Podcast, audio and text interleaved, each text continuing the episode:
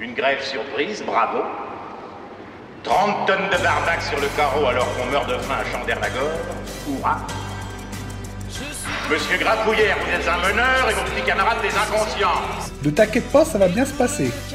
Bien se passer, ne t'inquiète pas. Les soi-disant experts qui répètent ce qu'ils ont entendu une heure avant sur une autre chaîne ou à la radio. Et enfin, les faux experts qui lancent des cracks en espérant faire le buzz. Comment réaliser 2% de gains par jour? Ma recette pour gagner 10 000 euros par mois sans rien faire.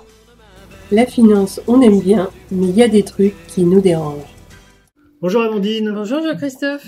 Alors avec un titre comme Après les pommes beaux pourris, euh, les fonds ISR, on va encore se faire des amis à la vie claire. C'est sûr, ou chez Bio c'est bon. Mmh, mon Dieu. Alors revenons à nos moutons. Aujourd'hui, on parle des fonds USG et ISR, c'est quoi? Alors, acronyme pour environnemental, sociétal et gouvernance. Euh, et puis quant au fonds ESG, c'est investissement socialement responsable. Alors par commodité pour euh, ce podcast, on parlera des fonds ESG. C'est à peu près la même chose. En période de crise, les investisseurs se repliaient souvent sur des valeurs refuges sûres et éprouvées comme l'or ou les emprunts d'État à long terme. A contrario, l'investissement durable était considéré comme une, comme une mode ou comme un luxe pendant les phases d'incertitude.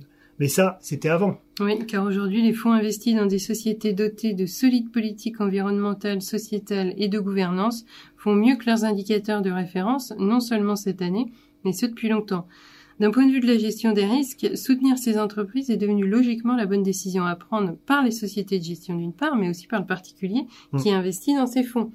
Mais dis-moi, euh, la question à se poser, il n'y a pas un effet marketing puisque toutes ces sociétés de gestion, elles communiquent très fortement hein, sur ces fonds clairement, et c'est la question à 1000 milliards de, de bitcoin. Ouais. On retrouve en effet dans certains segments des marchés d'actions des relents de la bulle des, de la fin des années 90. Alors on peut aborder le contexte par exemple du changement climatique et de l'ESG, ainsi que le secteur de la voiture électrique. Ok, alors suis-moi bien, hein, parce que c'est quand même pas simple. D'un point de vue économique, on est dans une logique radicalement différente de celle de la nouvelle économie, ce qu'on appelait euh, nouvelle économie dans les années 2000. On n'est pas face à des flux soudains d'innovation incontrôlés qui menacent subitement des secteurs d'activité traditionnels. Euh, on est face à un changement structurel des préférences collectives des États pour des technologies moins polluantes qu'il faut s'efforcer de développer et de rendre plus efficaces, parce qu'elles ne le sont pas, par rapport aux précédés existants plus polluants. Avec le changement climatique, les allocations sectorielles sont soutenues par la certitude de l'adoption de technologies moins polluantes dans certains secteurs économiques spécifiques, pense notamment au transport, énergie ou agriculture, avec le soutien des politiques publiques pour toutes les technologies possibles et imaginables. Mais elles sont moins productives en raison de l'adoption forcée de technologies moins efficaces.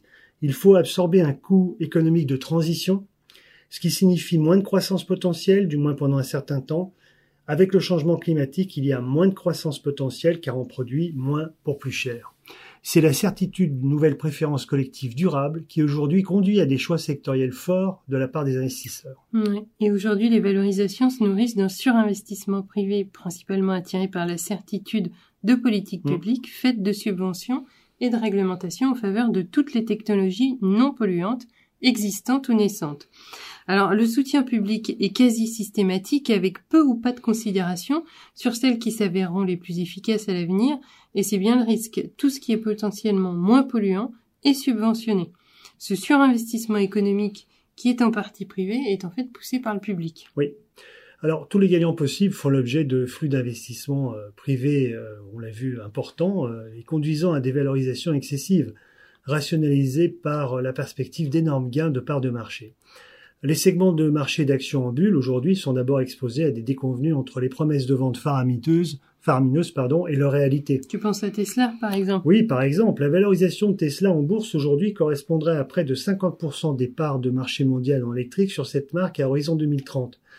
Alors si tu tiens compte de, des acteurs en présence, des investissements déjà réalisés par les constructeurs euh, traditionnels, notamment allemands, et des préférences nationales en termes de marque, de telles prévisions de vente sont extrêmement peu probables. Euh, cette incompatibilité sera un jour visible, une déception euh, vue comme passagère sur les résultats, devenant progressivement une désillusion structurelle.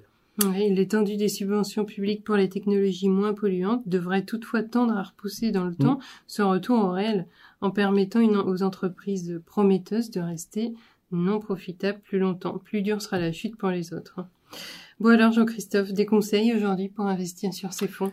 Eh bien, pour ceux qui ont le temps, sélectionnez les fonds SG ayant une historique de quelques années, c'est déjà mieux, euh, pour voir leur performance dans des périodes favorables ou non. Et Dieu sait qu'il y en a eu depuis 2015. Privilégiez aussi les fonds ayant une zone géographique la plus étendue possible. En fait, euh, privilégiez les fonds monde. Euh, pour les autres, bah, ça fait quand même un petit peu partie de notre travail de sélectionner, de faire cette sélection, parce que le choix est quand même très vaste. Et enfin, petite précision, la, plupart des entreprises aujourd'hui euh, ont une forte pression des pouvoirs publics pour ce qui a déjà été évoqué plus haut. Donc, beaucoup de fonds traditionnels non labellisés euh, sont en réalité déjà des fonds avec des appétences ESG. Voilà, c'est fini pour aujourd'hui. Oula, cinq minutes. Prochain thème, euh, Amandine. Alors, haine de la finance et populisme, un sujet lourd. Ouh là là, oui, c'est toi qui vas t'en charger, hein, mm. chouette. À bientôt. Ça vous a plu? Vous en voulez encore? Commentez, partagez, écrivez-nous et on vous fera un podcast aux petits oignons. On prendra le temps pour tout vous dire sur le sujet qui vous intéresse. Vous verrez, tout va bien se passer.